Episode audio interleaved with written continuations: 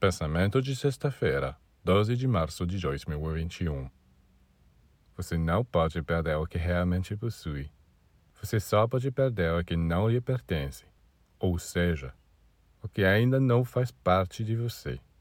No momento você tem fé e depois duvida. No momento você está na luz e no seguinte está na escuridão.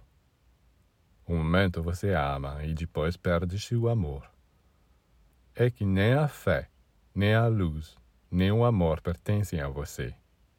Você próprio tem que se tornar fé, luz e amor.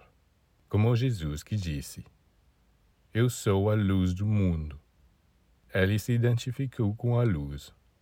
Ele não disse que a luz estava dentro dele ou com ele, mas que ele era a luz. Há toda uma ciência a ser meditada nesta fórmula.